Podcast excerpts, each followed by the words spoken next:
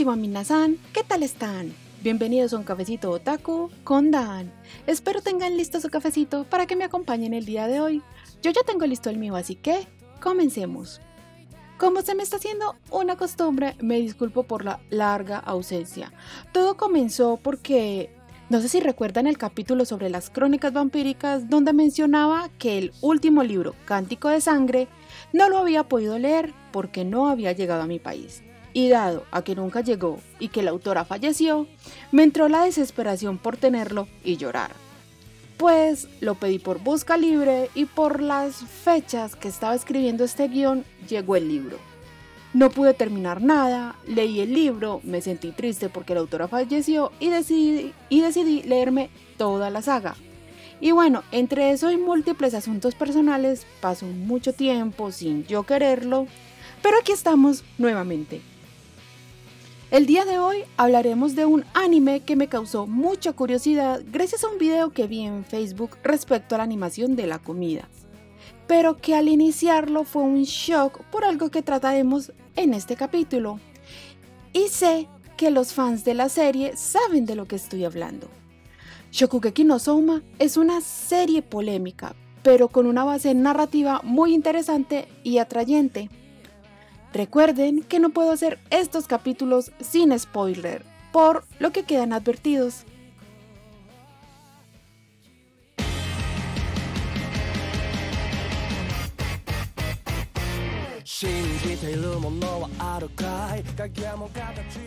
Primer punto, ¿qué es Shokugeki no Soma? Shokugeki no Soma es un manga escrito por Yuto Tsukuda, ilustrado por Shun Saeki y además cuenta con la participación especial de Yuki Morisate, quien proveyó las recetas para la obra. Es un manga publicado en la revista Weekly Shonen Jump desde noviembre de 2012 hasta agosto de 2019. Cuenta además con una adaptación animada a cargo del estudio JC Staff, que abarca el total de la historia, en una recopilación de 5 temporadas de entre 12 y 24 capítulos cada una, iniciando su transmisión desde el año 2015 hasta el año 2020, siendo la última temporada retrasada un par de meses por la situación actual debido a la pandemia.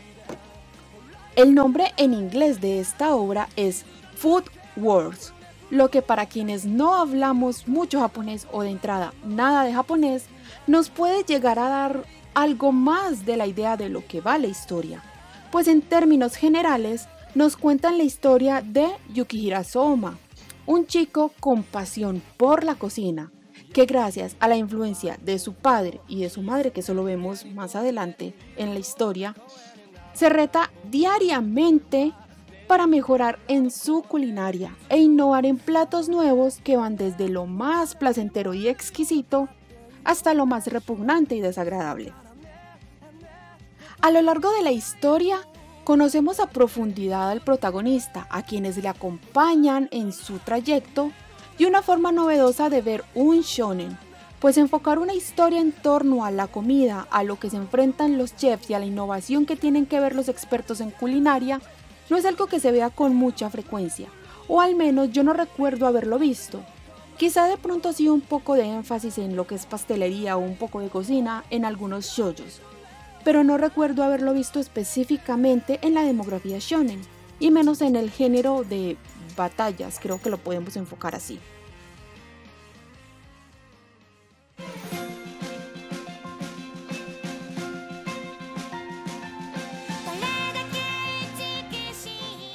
Segundo punto, anime versus manga. Aquí es donde puedo decir que tengo muchos problemas en decidir qué es lo que realmente prefiero, pues el manga me gusta bastante en su historia hasta el punto donde el arco final decae gravemente. Pero en el anime, varias de estas cosas molestas del manga son corregidas, y eso hace que el sabor del final de la historia se sienta mejor en el anime que en el manga. Como siempre insisto, lo que siempre me ha gustado mucho del manga es el nivel de detalle que tienen los dibujos en ciertos pasajes. Y eso, a la larga, es lo que termina atrayendo mucho más al lector, lo que termina invitando más a la gente a meterse en el mundo de leer manga. Pero el anime nos da más detalles en lo que son los platillos, pues el color, el movimiento, el brillo dan más ilusión a la hora de adentrarse en la obra. Aquí, como un pequeño, no tan pequeño dato curioso, hay que resaltar que en el anime, aparte de los animadores que se encargaron de trabajar en toda la historia, contaron con un equipo exclusivo de animación para el asunto de la comida, pues es el foco principal y tenía que ser lo más atrayente. Tenían que resaltar los platillos en el anime tal como resaltan en el manga. Pero bueno, Hablemos primero del manga. La historia empieza con una narrativa bastante agradable, pues además del dibujo que es muy pulido y es muy bonito, podemos conocer bastante al personaje principal para introducirnos en la vida de este y lo que le motiva realmente a iniciar una carrera en la cocina. Hay un punto donde realmente me gusta más el manga y es porque hay un exceso brutal de fanservice en la historia, en el momento en el que se muestra a cualquier personaje probando algún platillo, pues este tipo de imágenes rozan el hentai. Esto es un punto más personal, pues a mí no me parece algo sumamente necesario, es completamente innecesario mostrar el hecho de disfrutar o repudiar un plato de comida de una forma tan sexual, que hasta los personajes pierden la ropa. Aquí como otro detalle, los Nakiri tienen cierta habilidad de cuando prueban algo hacer que los demás pierdan la ropa y ellos perder la ropa. Y esto eh, no, si, si se lo pones a la historia o si se lo quitas realmente no le aporta absolutamente nada al hilo narrativo. En el manga, al no contar con sonido ni con color y además de no contar con movimiento que nos proporciona la animación, estas situaciones no se me hacen tan incómodas ni tan fastidiosas. Además que al leer las puedes pasar rápido y disminuir esa sensación de fastidio o de incomodidad que te pueda causar leer aquello. Siguiendo con el manga, podemos ver muchos detalles y guiños a situaciones futuras y eso es algo que me enganchó mucho en la historia porque soy una fan loca que se obsesiona con los detalles y me complació mucho saber que no eran hilos sueltos. Aquí hablando de cosas más personales, estaba yo leyendo, eh, no recuerdo en qué parte, pero en uno de los paneles, hablo del manga, se muestra una cosita como una especie de nombre. Y yo como soy una fan loca, yo dije, este nombre tiene que tener sentido para algo. Y pues fui, busqué y lo tuve escrito porque salían kanjis, simplemente lo lo traduje. Y más y un par de capítulos más adelante explican qué pedo y ahí todo tiene sentido y ahí para mí muchas cosas se enlazaron. Y eso es algo que mucha gente no nota, pero hay personas como yo que se fijan mucho en los detalles. Resalto más que en el manga se toman mucho más tiempo de explicar las recetas, para nosotros, los mortales que no tenemos ni idea de alta cocina, nos explican la cocción y elaboración de muchas de las experiencias culinarias, de muchas de las recetas que se pierden en el anime. O sea, en el anime nos muestran la preparación, pero yo veo que él está batiendo X personaje y para mí es batir, pero para un chef o para ellos como personajes es otra cosa completamente diferente. Y en el manga sí nos explican cómo en qué consiste cada una de las cosas. Al punto que nos dan muchas ganas de entrar en el mundo de la cocina, así no sea tan emocionante o extremo como no lo pueden mostrar en la serie.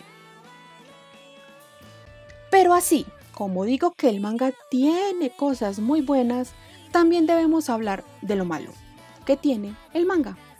En términos generales, la historia está muy bien escrita y desarrollada hasta que llegamos al torneo culinario del arco final. donde nada parece tener sentido y todo es más bien elaborado en pro de forzar una relación de índole a algo romántico entre Erina y Soma. Este detalle fue arreglado de mejor forma en el anime, pero continuamos con el manga.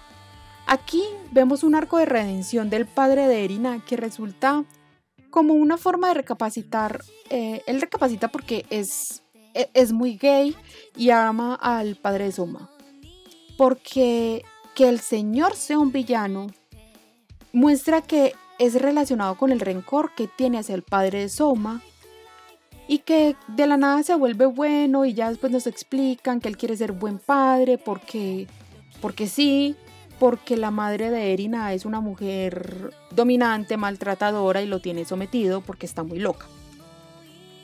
Y, nos muestran que es la mujer la que realmente está detrás de todos los traumas de Erina y no su padre como nos lo mostraron inicialmente. El tipo es un bobo pendejo oprimido por una mujer loca. Por mi parte, viendo fue como la introducción del padre de Erina, me habría gustado conservar ese lado malvado por más tiempo y que su redención fuese por la rebeldía de Erina de hacer lo que quería, y no porque la mujer lo maltrata y siente cosas gays por el amigo del colegio que lo abandonó para poder seguir su propio camino. Simple. Me causa mucho conflicto el arco final. La introducción de un tipo que odia a Soma porque fue dejado de lado por el padre del protagonista cuando este obviamente no tenía realmente ninguna responsabilidad y por cosas del destino termina siendo adoptado por los Nakiri, volviéndose el hermano adoptivo de Erina. Esto aquí, esto aquí no me no, siento que tenga sentido porque es como de, ay sí, me siento como tú y sé mi hijo y es como what the fuck. En el anime esto no lo omitieron, pero bueno, no se siente tan maluco, no se siente tan tan embutido, nos tratan de dar un poquito más de contexto y de introducción de por qué el padre de Erina se siente como se siente y por eso lo adoptó. Pues porque el pelado que llega es un huérfano. Eh, para aclarar, no estoy siendo muy específica con los nombres porque no me acuerdo mucho a detalle de ciertas cosas. Y el guion lo estaba trabajando en el celular mientras estaba sentada en una sala de espera en una clínica, así que hago lo posible porque mi mente es tan selectiva que solo se acuerda de lo malo. Así que me pueden imaginar sentada en una sala completamente blanca, porque hasta los muebles eran blancos, sentada en un rincón de un sofá, casi en llamas, ardiendo de la ira de las cosas de las que me iba acordando, así como si fuera parte de un anime tal cual. El manga en su publicación estaba en la cima y creo, que por, e, y creo que fue por esa ambición que los mangakas tiraron tan alto en un montón de asuntos que dejaron escuetamente resueltos al final. Pues en eso que iniciaba el arco final, las ventas y la popularidad del manga decayeron muchísimo. Y, fue, y me imagino que fue por eso que el público no estaba contento con el desarrollo que estaba teniendo la historia. Pero exactamente las razones quién sabe. Los japoneses a veces son muy objetivos a la hora de detestar una historia o de criticar una historia, y otras veces son muy odiosos con las razones para criticar la historia. A veces simplemente porque fulanita no tiene suficiente pecho o, no le quitaron suficiente ropa a peranita y así. Y otras veces simplemente porque la historia está escrita con las patas. Pero debido a la caída de calidad que tiene la historia, es que al final se apresuró muchísimo más y quedó con un sinsabor bastante inconforme, es desagradable porque sientes que hay muchas cosas que quedan sueltas, que pudieron haber hecho mejores cosas con el final de la historia y simplemente como que sí, sí a la chingada y ya. Pero ya, entremos en el anime para poder hacer una comparativa mejor al final de todo. En el anime podemos ver una combinación de colores que a mis ojos resulta bastante agradable, lo que nos lleva a ver mejor lo que es la historia y la cocina. Pues la paleta de colores nos deja ver si los alimentos están frescos, si el platillo tiene buen sabor, si el aroma es agradable. Y eso es un factor con el que no contamos en el manga. Por eso es que resulta más agradable verlo en el anime.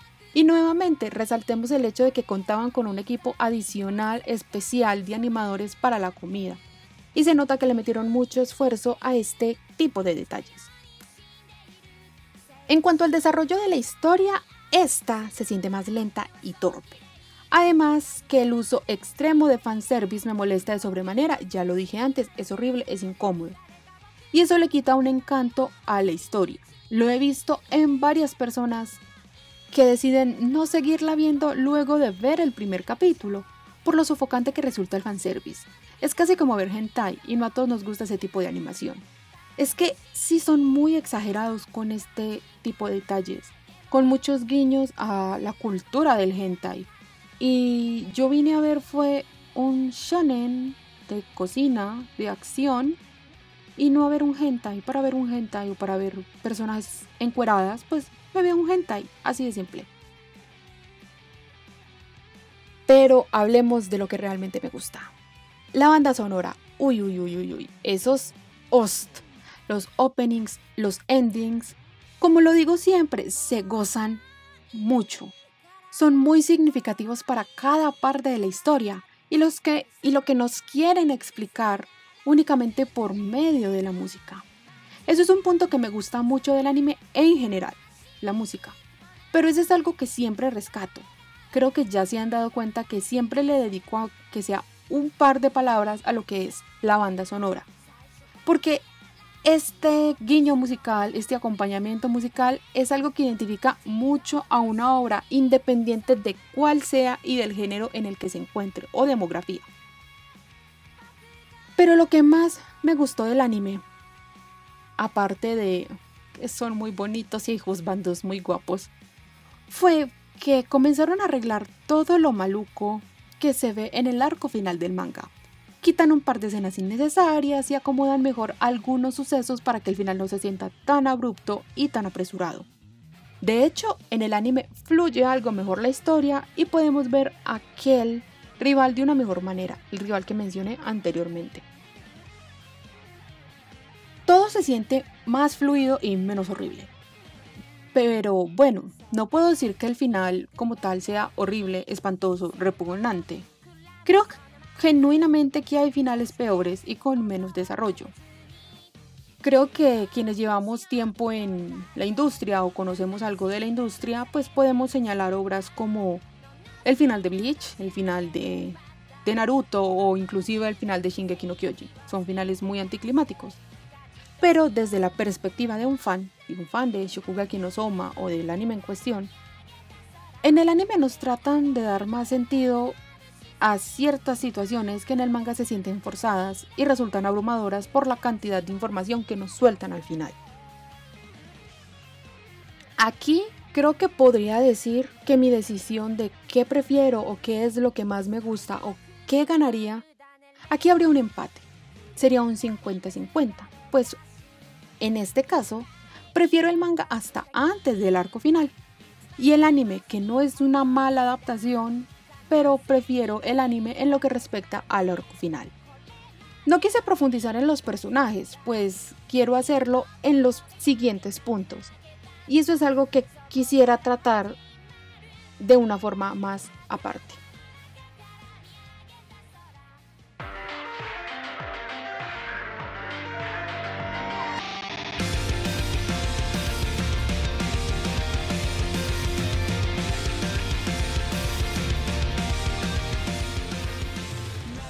Tercer punto, análisis general. Este punto lo quiero enfocar más hacia los personajes. En vez de hacer un recorrido por la historia como acostumbro hacer, pues ya sabemos que el recorrido de Yuki Hirasoma en su camino de convertirse en chef es de lo que trata la historia.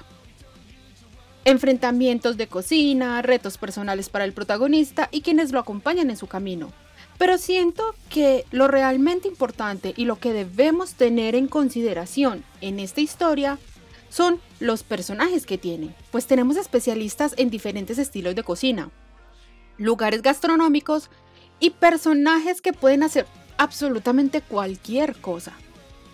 Evidentemente, no tocaré a todos los personajes, la lista es bastante larga, Seleccionaré a los más destacados en toda la serie para poder revisarlos bien y sacar lo mejor de cada uno. Y bueno, lo que no me guste también lo vamos a tocar. Empecemos por Yukihira Soma. Es el protagonista de esta historia. Es un chico que solo tiene mente para la cocina. para investigar con la comida y experimentar con los sabores para poder estar al nivel de su padre, pues él es la meta en su vida. Superar la habilidad culinaria de su progenitor es lo que lo motiva a experimentar y hacer mejor. A lo largo de la historia lo vemos crecer como personaje, desarrollarse, mejorar sus técnicas y enfrentarse a diferentes tipos de cocineros con personalidades desde muy humildes y nerviosas como la de Megumi Tadokoro, hasta personalidades muy egocéntricas y crecidas como las de Nakiri Erina o Takumi Aldini. De él me gusta mucho su perseverancia, porque ante una mala receta o una mala ejecución, siempre se sobrepone a ello. Lo toma como una experiencia más para poder aprender y mejorar sus habilidades culinarias.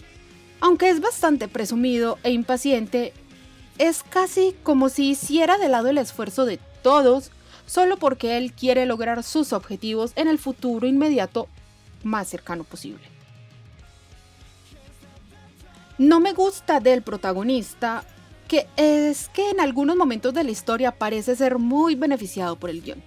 Y eso se convierte a la larga en un problema, porque deja de vivir y aprender de sus experiencias para esperar un power-up que solucione todo mágicamente. Claro, hay que resaltar que tampoco es una situación de la que se abuse, pero llega a ser algo agotador ver que de alguna forma como que espera siempre vencer porque el guion, porque es el protagonista, básicamente. Nakiri Erina. Con ella tengo varios conflictos, porque me gusta en la misma proporción en la que me desagrada. Porque me gusta algo de su personalidad. Sí. Es entendible por el maltrato al que ha sido sometido desde niña por sus padres, además de la fortaleza de no dejarse someter de nadie. Eso me gusta mucho.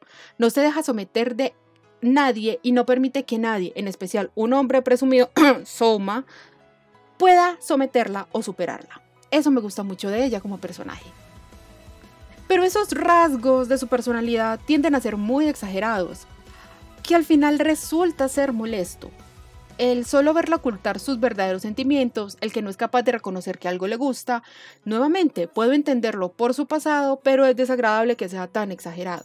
Aquí podemos utilizar el discurso o las frases o bueno, como lo quieran tomar, que el hecho de que tu vida sea miserable, eso no te justifica para que hagas miserable la vida de los demás. Y eso es un problema que Erina tiene y por eso a veces me disgusta tanto. Lo que más me gusta de ella es que precisamente en el arco final, cuando ella comienza a retar a sus padres, es porque ella quiere ser libre.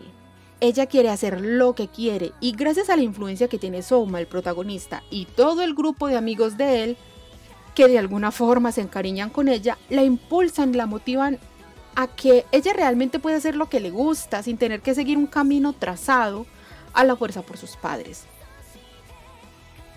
Tadokoro Megumi. A esta chica la amo un montón. Creo que es la perfecta representación de que quien persevera sí alcanza y que muchas veces también necesitamos el impulso de alguien para poder confiar en nosotros mismos y en nuestras capacidades. Eso es esta chica. Ella inicialmente es una chica que no entiende por qué está en esta escuela, no se siente al nivel de otros estudiantes que tienen dinero, que pueden ir al extranjero a estudiar, que tienen accesibilidad a un montón de beneficios. Ella solo tiene conocimientos de la gastronomía de su pueblo. Pero al juntarse con Soma, comienza a coger más confianza en ella misma, en su talento y a entender que la alta cocina no es solo un montón de comida complicada con nombres raros, con nombres imposibles de pronunciar que se puede hacer alta cocina con los sabores y la cultura de su pueblo natal. Yukihira Yoshiro es el padre del protagonista y es uno de los pilares de esta historia, pues es el ejemplo de Soma y es a quien quiere superar más adelante. Es un personaje que desde el comienzo nos muestran que es descomplicado, relajado y bueno, podemos decir que de alguna forma son al padre aunque no tan malo como otros padres que hemos visto en la historia del anime. Pero si somos realistas, como tal, él no hace la gran cosa en la historia, Yo creo que yo lo podría comparar más o menos como en relevancia a más o menos Shanks en One Piece. Shanks, al son de hoy, sabemos que es grandioso, sabemos que es un yonko, sabemos que es poderoso, pero no ha hecho gran cosa. Pero es muy importante para el protagonista. Es una figura muy importante para el protagonista y para la historia. Pero no hace gran cosa. Aparece una vez y se va. En este caso, él en el arco final tiene un papel ligeramente protagónico. Está relacionado con Asami, que es el padre de Erina, y con Asahi, el rival de Soma que aparece en el arco final. Más que un protagonista como tal, es simplemente como una conexión entre estos dos personajes para el desarrollo del final. Me gusta que es muy guapo, muy guapo, y tiene una obra que resulta muy atractiva. Además que muestra ser extremadamente talentoso en la cocina, pero que a él nunca le ha interesado la fama. Sí, es famoso, pero no, le, no se metió a la cocina por ser famoso o por tener poder o reconocimiento. A él solo le interesa conocer, conocer sabores, conocer culturas y eso implementarlo a su cocina y poder llevarlo al restaurante de comida tradicional donde trabaja. Nakiri Asami. Este personaje, Dios mío, lo amé desde la primera vez que lo vi, porque sí, me atraen los personajes que puedan tener una personalidad ligeramente muy tóxica, pero desde la escritura me encantó. Es un hombre resentido, manipulador y con la completa seguridad de poder hacer lo que se le diera la gana con su hija, basándose en el miedo, imponiéndole miedo a Erina para que ella hiciera lo que él quería. Me gusta lo, me gusta lo imponente que resulta, que vive por el poder el reconocimiento, porque para él la cocina es poder, es fama, y por eso tiene una rivalidad tan fuerte con el padre del protagonista. Y pues, por eso su personalidad tóxica también resulta tan intrigante, porque queremos saber por qué. Pero en el arco final, como lo mencioné antes, este nos muestra que además del resentimiento que tiene con Yoshiro, es dominado por su mujer, le tiene miedo y por ese miedo es que maltrata y obliga a su hija a hacer lo que su esposa desea. Como dije antes, esto a mí no me gusta, se me hacía mejor la idea de conservar que el hombre fuera netamente malvado y que por la rebeldía de su hija es que haya tomado la decisión de cambiar, valorando que su hija es una persona diferente y merece ser una persona libre. Nakiri Alice. Esta mujer me parece espectacular, en especial por el estilo de cocina que utiliza, porque utiliza cocina molecular y yo he visto eso en programas. Eso de comer cosas costosísimas elaboradas con procesos químicos, resultando en comida siendo literalmente espuma de diferentes texturas en platos. Me gusta que pongan esta técnica gastronómica, porque hay muchas personas que no la conocen y que no saben bien de cómo es la ejecución de la misma. Además de la técnica, me gusta que tenga carácter, que ella sobresalga por ser la mejor en la cocina molecular, que sepa de química y que se le dé todo de forma tan natural. Porque no es solo que tenga conocimientos en gastronomía, también sabe de química y logra crear platillos exquisitos. Creo que aquí me gusta más el hecho de que sea un personaje femenino. Porque este tipo de labores en el anime como tal se lo suelen dar a hombres, porque pues con pensamientos tan machistas, pues la química y todas estas cosas suelen dar, darle el título a los hombres. Y aquí la experta en química, en cocina molecular, es una mujer que no se la deja montar de nadie y que no se deja joder de absolutamente nadie. Y eso me gusta mucho de ella. Nakiri Asahi. Este es el hermano adoptivo raro resentido, con el padre del protagonista, que, arma todo un quilombo en la competición final porque, pues, porque sí, porque está resentido y quiere ser el mejor simplemente porque está muy resentido. Este personaje no lo recuerdo con cariño o con una, algún aprecio especial, pues realmente llega a molestar a todos sin razón aparente, o sea, solo por mero resentimiento y demostrar que es un cocinero que vale la pena. No es como que tenga algún sueño o quiera sobreponerse a algo. Él está resentido con Yoshiro y pues va y la lía y así, y fin.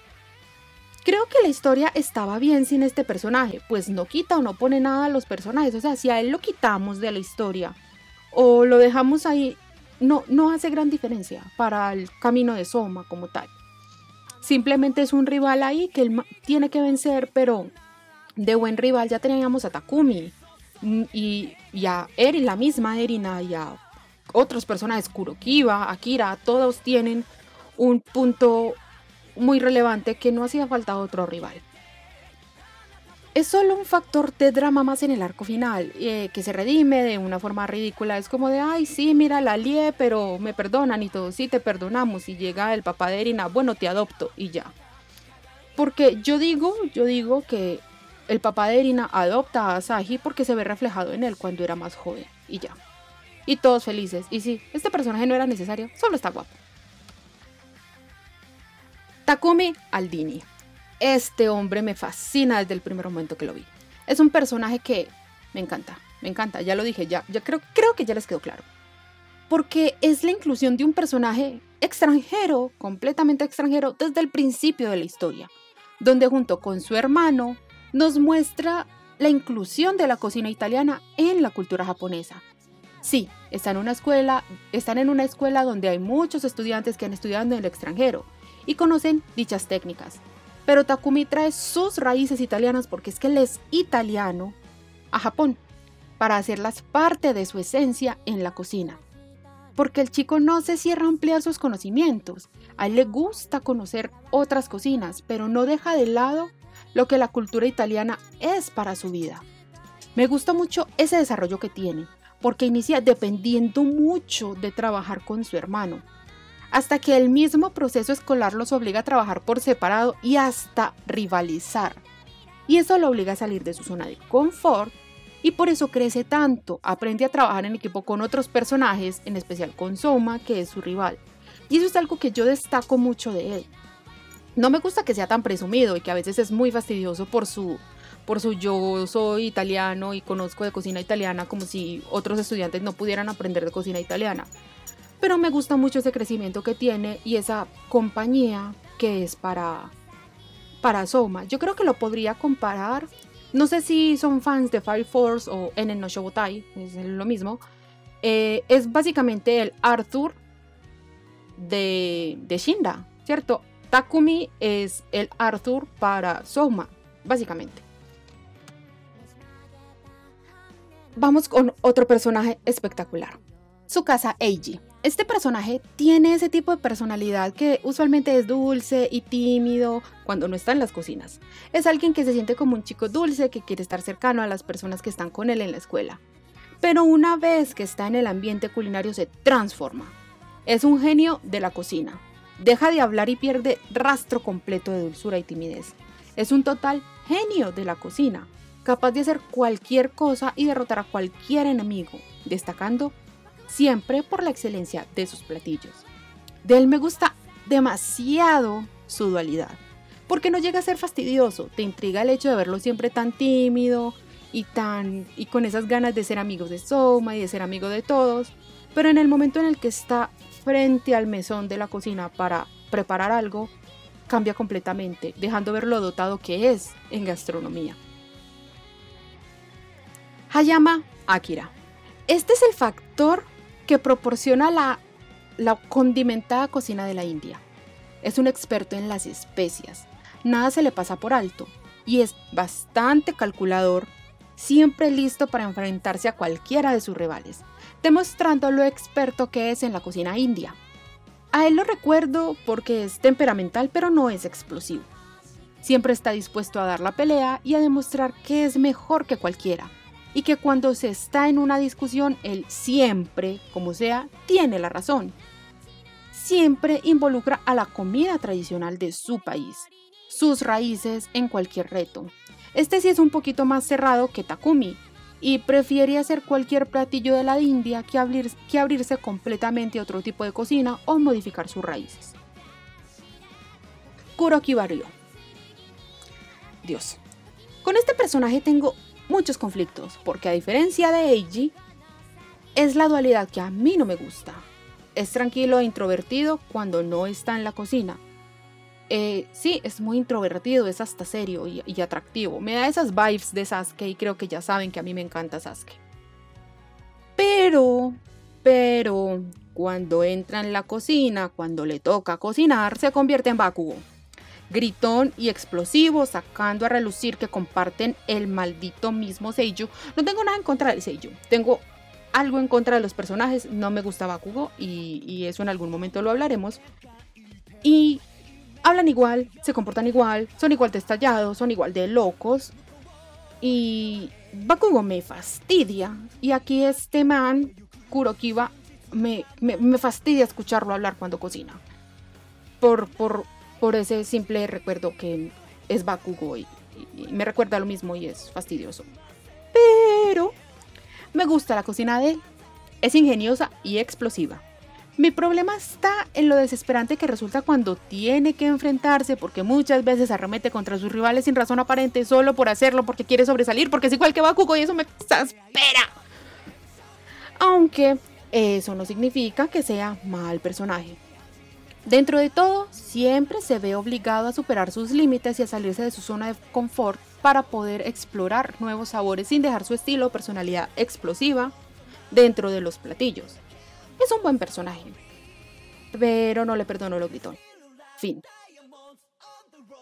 Mito y Kumi, para terminar aquí con la lista de personajes. A esta mujer la destaco porque es la especialista en carne de res. Conoce perfectamente los cortes, la calidad, los estilos y todo eso que se relaciona con hacer un platillo perfecto que involucre carne. Es apasionada por este sector de la cocina. Lo que al final no me gusta de ella es que termina enamorada de Soma y por eso se deja hacer lo que sea de él, perdiendo todo el valor como persona dentro de la historia. Sí me hubiera gustado que fuese un personaje al que le dieran más valor. Eh, que hiciera como más cosas por iniciativa y no porque se siente algo por el protagonista. Eso vuelve, eso es porque ella es muy dura y que no se deja de nadie, pero cuando llega Soma es como, ay, sí, lo que Soma diga y se sonroja. Y eso es algo que a mí no me gusta. Pero vuelvo a rescatar aquí. Siempre suelen poner, y no lo hago porque sepa de anime, sino hablemoslo en general, que los expertos en cortes de carne, de res o de cualquier animal, suelen ser hombres. Hombres, machos, ah, ah, hombres. Y aquí es una mujer. Es una mujer que es bonita, que es femenina, que pero que tiene mucha pasión por la carne, por saber, por aprender, por conocer de calidad. Y me gusta nuevamente que destaquen que, que las mujeres también pueden aprender de esas cosas que son solo de hombres. Ah, hay una gran cantidad de personajes que no puse en esta sección, porque eso sería alargar mucho más el capítulo que de por sí yo siento que va a quedar muy largo. Pero hay muchos personajes que resaltan en la historia, por la diferencia de personalidades que tienen todos y la forma en la que dicha personalidad se ve reflejada en la comida que preparan. Hay personajes que son muy buenos, eh, digamos, lo que leen los libros inmediatamente replican las recetas como tal, que son como unas bibliotecas andantes. Hay otros que para eso no son buenos, pero son buenos improvisando. Hay otros que simplemente trabajan con lo que tienen a la mano. O sea, hay una cantidad muy amplia de personajes y, destacarlos aquí todos es imposible. Pero si les gusta lo que están escuchando, pueden darse una oportunidad y conocer toda esta amplia gama de personajes.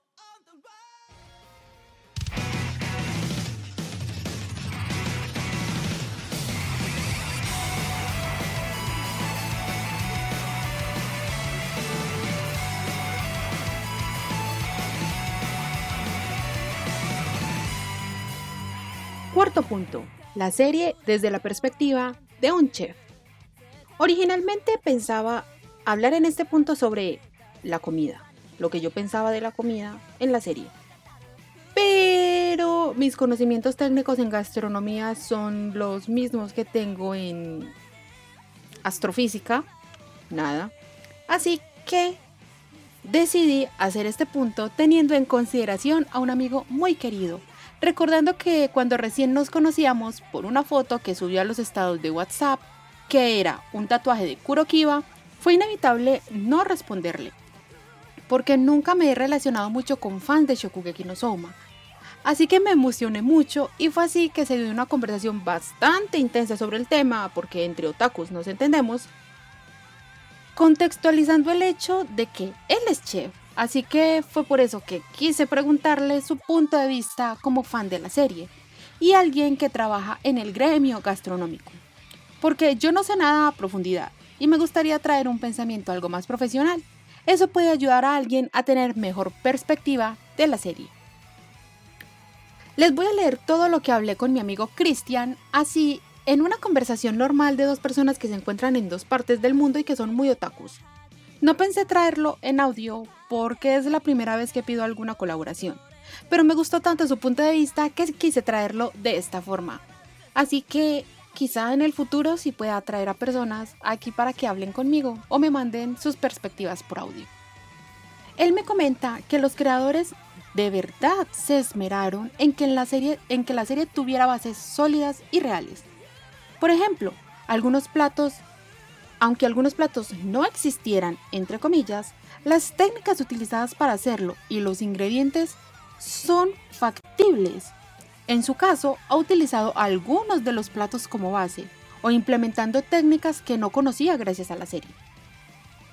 Además de ser correcta en, el sentido de las técnicas y de las recetas. En la serie se toman el tiempo de construir una personalidad o especialidad, entre comillas, para cada personaje, no solo en su forma de interactuar con otros, sino que plasman esa personalidad en los platos.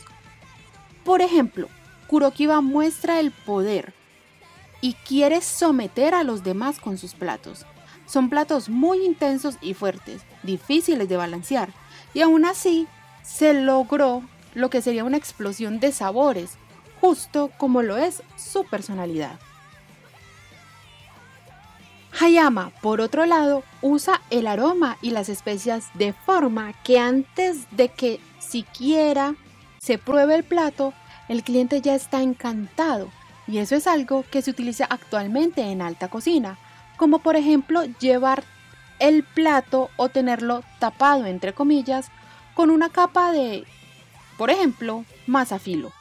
Cosa que cuando rompes la capa salen los aromas y se te abre el apetito antes de siquiera probarlo. Senji Marui, por ejemplo, es una biblioteca con patas, lo cual le permite utilizar recetas y técnicas de cocina usadas desde la Edad Media o la época de oro de la cocina francesa del siglo XIX, como lo hace haciendo un bichisoa, creo que se pronuncia así, una crema de papa y puerro que es fría, algo típico de la cocina francesa que perdura al día de hoy. Él me explica además que cree que al hacer la serie pusieron su alma en ello y el resultado fue una profunda investigación. No se inventan nada de productos que no existen o cosas que son imposibles de hacer. En general, balancean este lado serio entre comillas de la serie con los orgasmos culinarios. Pues, o sea, si es un gozo probar cosas exquisitas, pero sí lo exageran bastante, narra él. Aún así, dice que le gusta la serie, serie y cómo ha sido balanceada. Como dato curioso, Christian me dice que le encanta Kurokiba. Bueno, lo tiene tatuado en el brazo, por algo será. Literalmente es como, joder, esos sabores tan fuertes no pueden ir juntos. Y él es como, abro comillas, me la pedido y yo digo que queda mamalón. Cierro comillas. Otro dato que me da es que cuando salieron a hacer las prácticas en la serie, se ve que el personaje principal, Yukihira Soma, crece, pero no es un power-up sacado del culo, sino que literalmente se quema las pestañas en las prácticas para aprender. Y eso se ve en el hecho de que agrega el estilo de donde practicó cocina francesa encaminada al paladar japonés. Y eso es algo que se hace realmente en la cocina, según él me dice, llevan algo de donde están y lo, y lo aplican a su propio estilo. En su caso, él ha pasado por restaurantes peruanos, cocina mediterránea, hoteles, cocina hebrea y marroquí. Y todo esto lo usa y mezcla las culturas, aunque no todos los experimentos salen bien, como le pasa a Soma. Algunas veces salen cosas casi incomibles, como unos huevos con amaretto y nueces que preparó y casi no se los termina. Inclusive en medio de toda esta conversación me envió una foto de una ensalada de vegetales encurtidos y coliflor al horno con un aceite verde de perejil y falafel, según él me dice, en la cual utilizó un encurtido que hace uno de los personajes de la serie, dejando de esa forma en evidencia que aquellas técnicas culinarias que a los ojos de un experto como yo se ven muy fantasiosas, sí pueden ser ejecutadas a los ojos de una persona con experiencia en el campo gastronómico. Si les interesa seguir a mi amigo Cristian, les puedo dejar su Instagram. Lo pueden encontrar como Felipe-Dito. Ese Dito es con H intermedia entre la T y la O.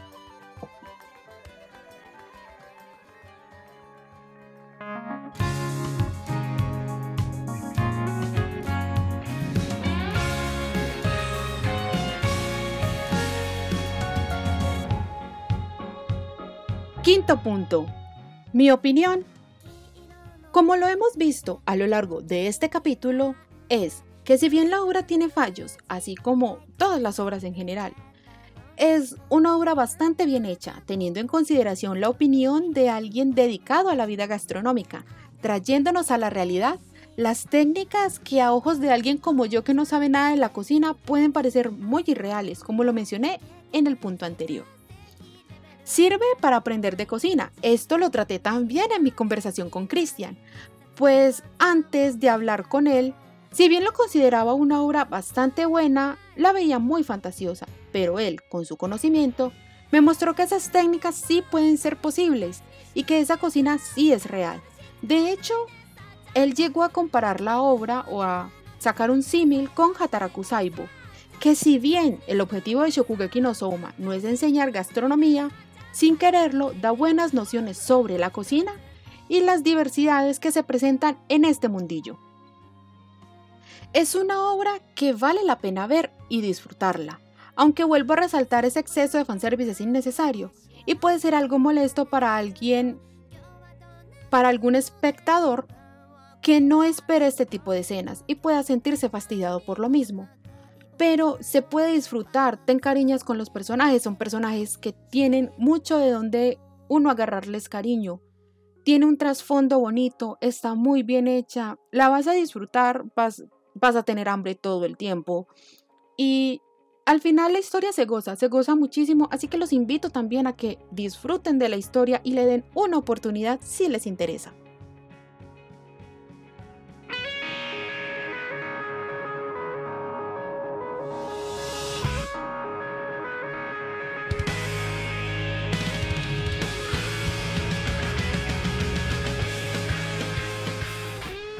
Sexto punto, significado personal.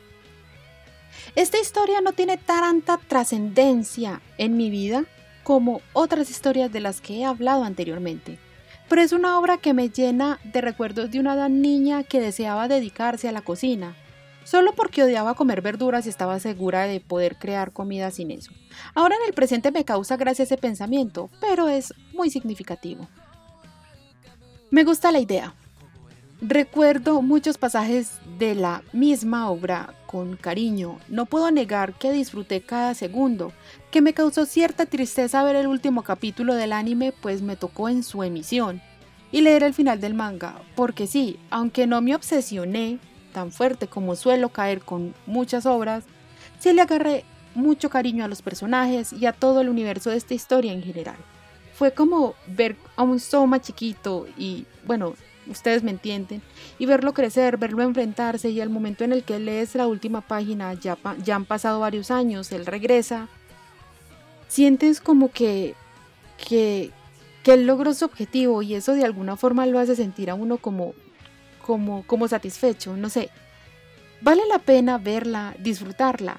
Quizás eso pueda llevar a alguien a estudiar cocina y aventurarse en el mundo de la gastronomía.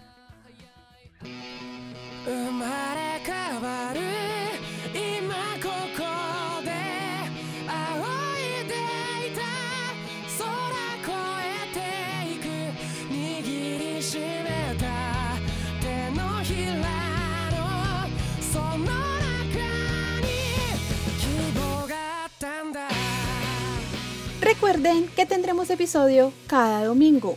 o al menos trataré de volver un poquito más seguido. Y en el próximo capítulo hablaremos sobre Killing Stalking, aprovechando que me di la oportunidad de volver a leer este webcómic en estos últimos días, teniendo ahora una visión muy diferente en mi vida y de la historia, quise traerlo aquí al podcast y compartir con ustedes. Gracias por llegar a este punto. Pueden seguirme en Twitter en arroba cafecito con Dan y en Instagram como Niela Juan. Ese Juan es con H. Espero se hayan entretenido. Nos vemos el domingo. Matané.